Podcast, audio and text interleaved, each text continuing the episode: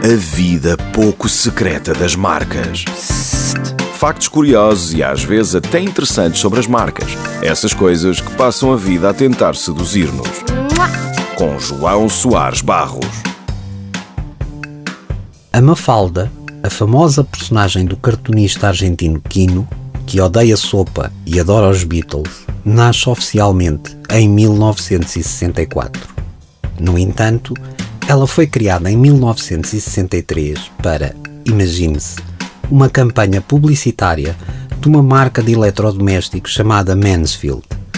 Aliás, foi por causa do nome da marca que o nome da personagem principal deveria começar com as letras M e A. A campanha acabou por não ir para o ar, mas a Mafalda passa a surgir regularmente a partir de 29 de setembro de 1964 nas páginas do semanário Primeira Plana. Em Portugal, a Mafalda surge em 1970 por intermédio das publicações Dom Quixote.